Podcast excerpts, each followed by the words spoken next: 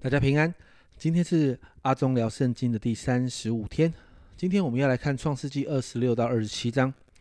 在二十六章的前五节呢，神向以撒显现，然后再一次确认与他父亲亚伯拉罕所立的约哦。在前面这几节的经文，其实写作方式是和创世纪十二章的一到三节神和亚伯拉罕立约的那个模式是很像的。那在那个模式的里面呢，神对亚伯兰这样说：“你要离开本地本族富家，往我所要指示你的地去。我必叫你成为大国，我必赐福给你，叫你的名为大。你也叫也要叫别人得福。然后为你祝福的，我要赐福于他；那咒诅你的，我必要咒诅他。地上的万族都要因你得福。而这前五节二十六章的前五节，其实内容跟这边其实很相像哦。”那神就再一次强调一件事情，是因为亚伯拉罕听从神的话，所以神要和亚伯拉罕立约。在创世纪二十六章第五节哦，那里说：“都因亚伯拉罕听从我的话，遵守我的吩咐和我的命令、律例、法度。”而这个经文其实也在回应神在创世纪二十六章十八节，那个时候亚伯拉罕要献上以撒，他最后神出来阻止。耶和华以勒的神出来阻止，为他们预备了一个羊羔。而在那个事件过后，神对亚伯拉罕这样说，并且地上万国都必因你的后裔得福，因为你听从了我的话。而在这样的开头之后，很奇怪的就发生了一件我们其实很熟悉的状况，因为过去在亚伯拉罕的生平里面，我们看过两次，结果在以撒的身上也发生了，就是以撒那个时候寄居在基拉尔。然后呢，和他爸爸一样啊，因为怕当地的人好像因为啊利百加的美貌会加害以撒，好夺取他的妻子，所以他说了谎言。他说谎告诉当地的人说这是我妹妹，但同样的也差一点点，就害利百加被当地的人抢走。后来是当地非利士人的王亚比米勒发现了，才下令所有的人都不能碰利百加。我们看到过去父亲的坏榜样，好像也就这样传承了。就在这个儿子的身上，而在这件事情过后，经文的焦点就转到了神给以撒的祝福。在创世纪二十六章的十二十三节啊，这里说到以撒在那地耕种，那一年有百倍的收成，耶和华赐福给他，他就昌大，日增月盛，成了大富户。然后神呢给以撒的祝福，单不单单只是给他丰盛哦。而且这样的丰盛也让当地的人看见，在创世纪二十六章二十八节这里说，他们说：“我们明明的看见耶和华与你同在，便说不如我们两下彼此起誓，彼此立约。”在整个二十六章的时候，你看到以撒其实遭到当地人的嫉妒，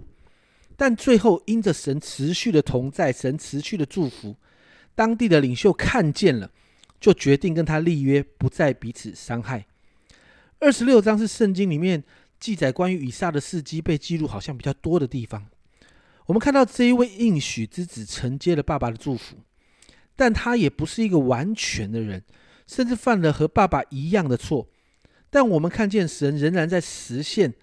他对人的应许和约定，持续的祝福以撒，甚至旁边的人也看见以撒是蒙福的。而接下来那个焦点呢，就转到了下一代。到了二十七章焦啊焦点就转到以撒年老的时候，在这一大段的经文，其实我们很熟悉，就是以撒的小儿子雅各联合妈妈骗走哥哥长子的祝福，而在这一个经文里面充满了诡诈跟欺骗，原因就是在前面创世纪二十五章二十八节那里说的，以撒爱以扫，因为常吃他的野味，然后妈妈利百加却爱雅各，我们看见这一对父母其实是偏心的。也因着这样的偏心，造成了在二十七章里面的状况。利百加为了帮雅各拿到长子的祝福，就用计骗了老眼昏花的以撒，而这个结果也让兄弟之间反目成仇，甚至哥哥以扫想要杀掉弟弟。而在这一章的最后面，利百加只能要雅各就逃往舅舅拉班那个地方。我们纵观这两章，我们真的会发现一件很有趣的事，而且也看见神的工作。就是这个承受应许的家庭，其实超不完美的，而且很贴近。其实我们现在很多人的家庭状况，而从亚伯拉罕、以撒，甚至到雅各，他们的个性，甚至他们在做的许多事情上面，也常常是很不完美的。我们看到亚伯拉罕两次为了自己的生命说谎，说妻子是他的妹妹，而以撒也犯了同样的错，甚至他和利百加因为偏心，最后让利百加最后用诡计来帮助雅各去夺取长子的祝福。而雅各在我们后面要读到的经文里面，你看到他的生命也非常的不成熟。大大的被神来熬炼，让他去面对那个诡诈的舅舅拉班，要服侍拉班二十年。但虽然如此，虽然在这些不完美的人当中，但神总是对在旧约许多的人说：“我是亚伯拉罕、以撒、雅各的神。”神也继续在这些不完美的人当中实行他完美的计划。家人朋友们，我们每一个人都是不完美的人，但我们今天来到神面前祷告。